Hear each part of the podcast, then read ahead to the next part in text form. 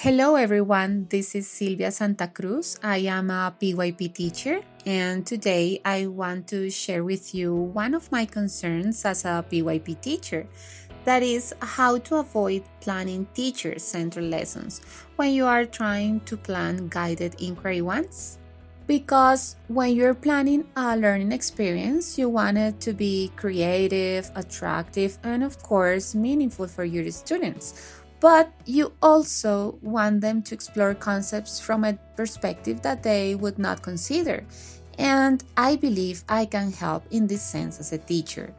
But here is where I wonder how to avoid this experience, which I wanted to be a guided inquiry from turning into a teacher centered one.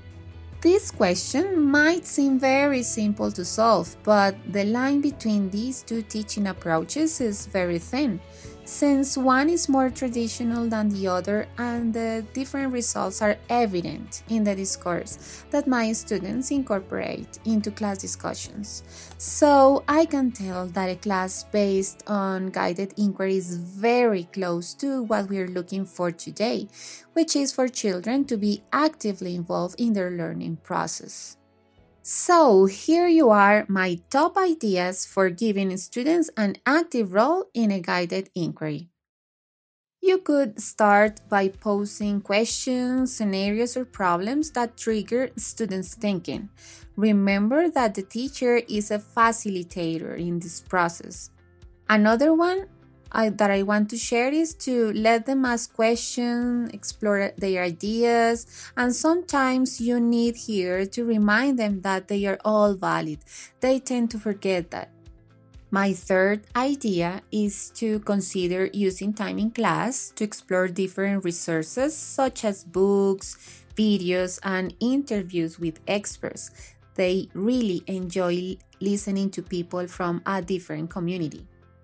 The next one that I want to share is presenting their findings and learning because it gives a great meaning to the process. It could be with their classmates, with other teachers, other members or of the community, or even with their parents.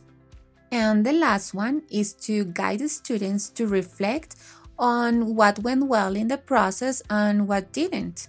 Definitely, reflection is a key.